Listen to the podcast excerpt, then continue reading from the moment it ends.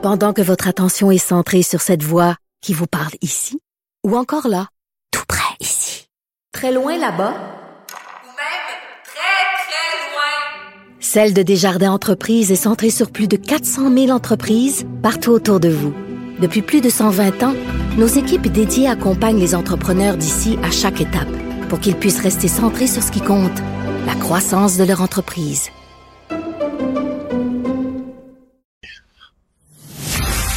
L'émission d'Alexandre Moranville est aussi un balado.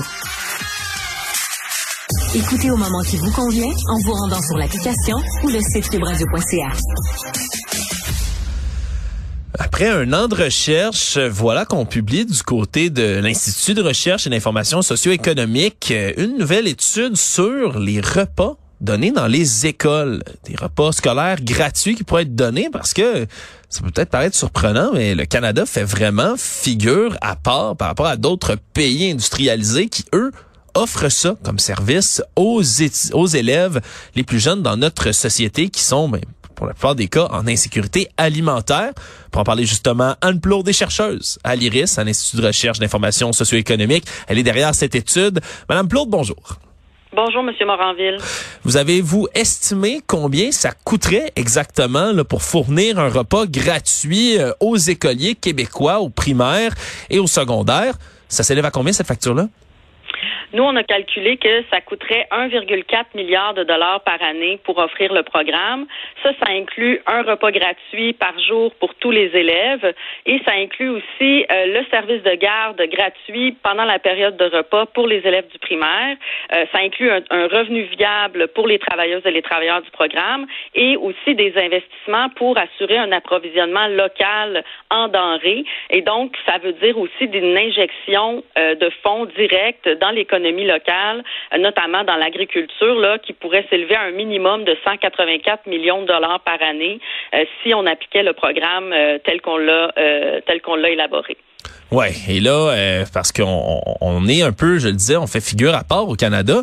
C'est quelque chose que j'ai appris, je vous avoue, aujourd'hui. On est quoi, le seul pays dans, dans le G7 à pas avoir un programme comme ça existant au pays?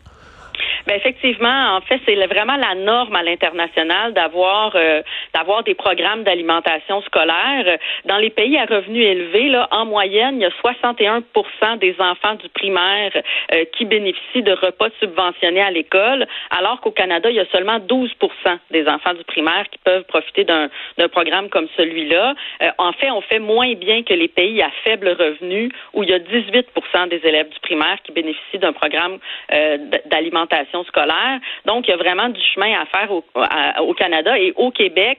Euh, en fait, les montants qui sont investis euh, sont, sont, pratiquement dérisoires. Là, on parle de 38 sous par jour euh, par enfant investi dans un programme comme ça. Ça représente 0,35% du budget du ministère de l'Éducation, alors que dans un pays comme la Finlande, c'est plutôt 6% du budget du ministère de l'Éducation qui est investi dans leur programme d'alimentation scolaire. Ouais, l'on fait piètre figure. Pourtant, mais il y en a ici des élèves, puis pas mal, qui sont en insécurité alimentaire, non?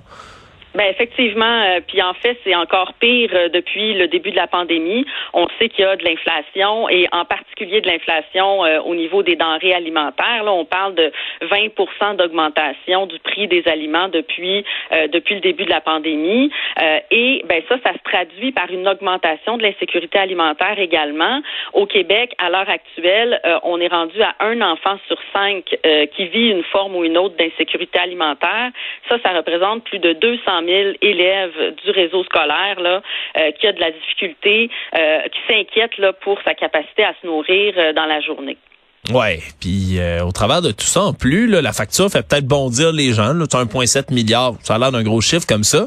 Mais selon ce que vous avez calculé, il y aurait même moyen de rentabiliser tout ça au final, parce que les investissements qu'on ferait pour ce genre de programme-là ben, finiraient par retomber un peu partout dans la société. Ben effectivement, puis tout d'abord peut-être souligner qu'on a les moyens hein, au Québec d'investir dans un programme comme ça.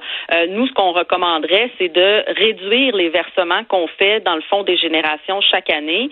Si on les réduisait de la moitié, ces, ces versements-là, on aurait les fonds nécessaires pour investir dans un programme et donc pour investir dès maintenant en fait dans les générations futures, parce que les, les besoins sont déjà présents, sont déjà criants en ce moment. Euh, et effectivement, il y a des gains importants à faire. Je le disais, il y a des gains économiques pour les agriculteurs locaux, bien sûr, mais il y a des gains aussi euh, en termes de persévérance scolaire, en termes de succès scolaire. Il y a des gains en termes de santé aussi. Euh, et ça, ben, ça veut dire une réduction des coûts euh, des systèmes de santé. On sait, là, il y a des études qui ont été menées dans, dans différents pays qui montrent assez bien que chaque dollar investi dans un programme d'alimentation scolaire rapporte davantage là, que la somme qui a été investie. Nous, on a calculé que si on applique là, ces ratios-là au Québec, euh, on aurait un retour de 1,9 milliard par année euh, pour le 1,7 milliard euh, qu'on investirait à terme. Donc, il y, a, des gains à faire. C'est vraiment un investissement à plus long terme. Oui, à plus long terme, puis même à plus court terme aussi, ben pour nourrir tout, ce beau monde-là, va falloir investir, ben aller chercher de la nourriture elle-même. Puis ça, c'est quelque chose qu'on pourrait aller, prendre chez les producteurs locaux aussi, là, de la nourriture bien québécoise. Là.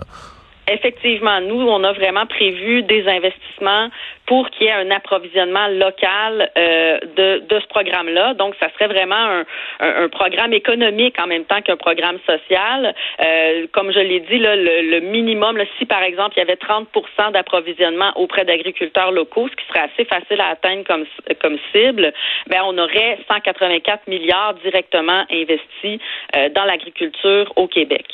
Oui, puis ça, c'est sûr qu'en plus, à un moment où on essaie d'atteindre une espèce d'autonomie alimentaire au Québec, mais c'est un objectif qui est intéressant.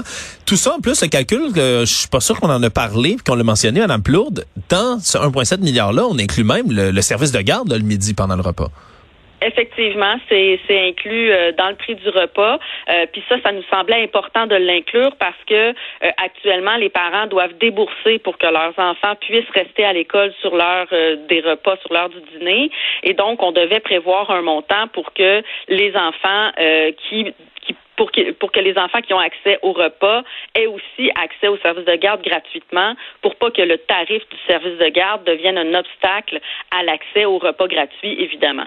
Ouais, ça c'est bien sûr. Là aujourd'hui, ça, ça, vient de sortir un peu. Là, vous faites le, tour des médias un peu pour présenter justement votre étude. Mais est-ce que vous avez eu des contacts au travers de tout ça avec le, gouvernement, avec le ministère de l'Éducation? Sentez-vous qu'il y a une ouverture quelque part pour un programme comme ça au Québec?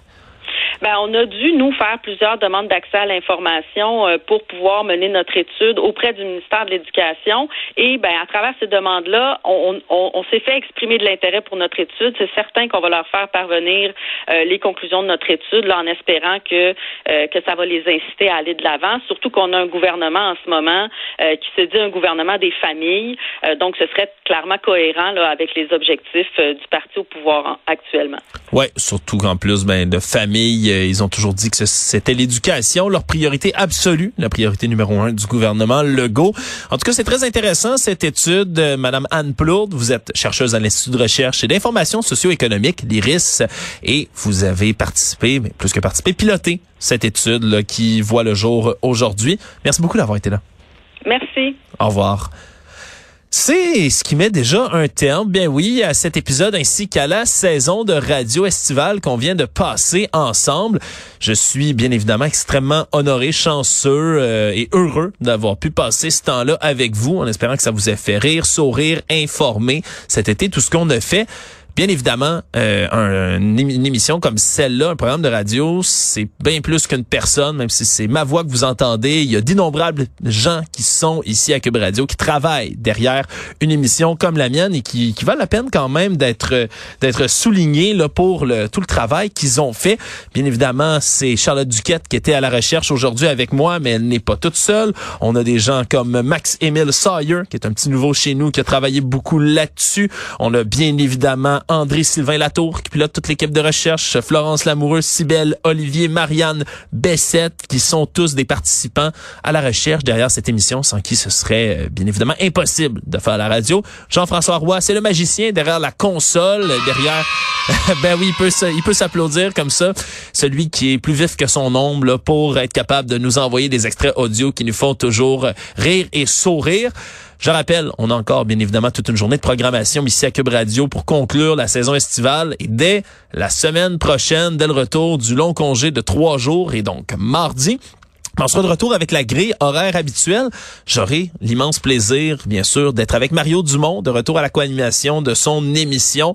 Toutes sortes de sujets d'actualité. Mario, euh, je l'ai vu un peu à l'ICN. Il a l'air reposé d'attaques euh, presque féroces, mon Dieu. Euh, de retour de vacances, ça a l'air de lui avoir fait du bien. J'ai bien hâte de partager les ondes en sa compagnie. Pour une dernière fois, merci beaucoup d'avoir été des nôtres pour cet épisode à Cube Radio. Je vous dis dès le retour pour la saison d'automne.